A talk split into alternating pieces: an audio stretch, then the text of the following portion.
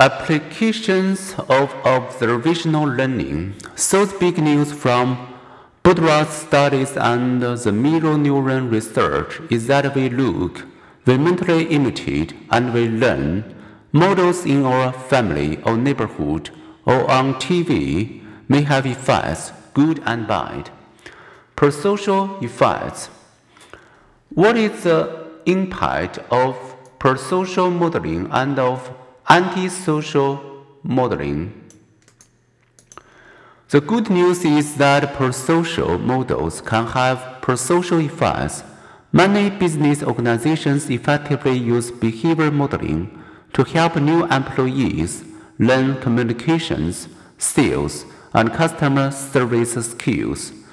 Trainees gain these skills faster when they are able to observe the skills being modeled effectively by experienced workers. People who exemplify nonviolent, helpful behavior can also prompt similar behavior in others. India's Mahatma Gandhi and Americans Martin Luther King Jr. both drew on the power of modeling, making nonviolent action on a powerful force for social change in both countries. The media offer models. One research team found that across seven countries, viewing pro social media boosted later helping behavior. Parents are also powerful models.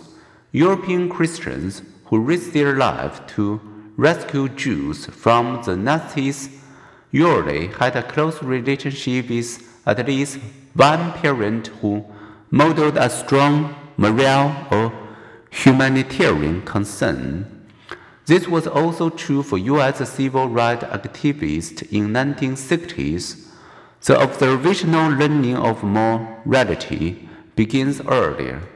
Social responsive toddlers who readily imitate their parents tend to become preschooler with a strong internalized conscience.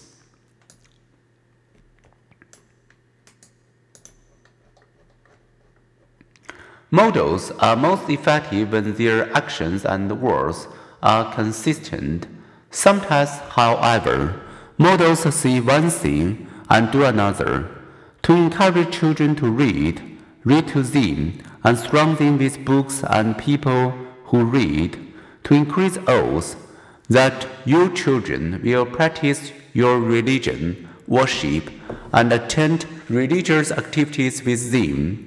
Many parents seem to operate according to the principle do as I see, not as I do. This Experiments suggest that children learn to do both. Exposed to a hypocrite, they tend to imitate the hypocrisy by doing what the model did and seeing what the model said.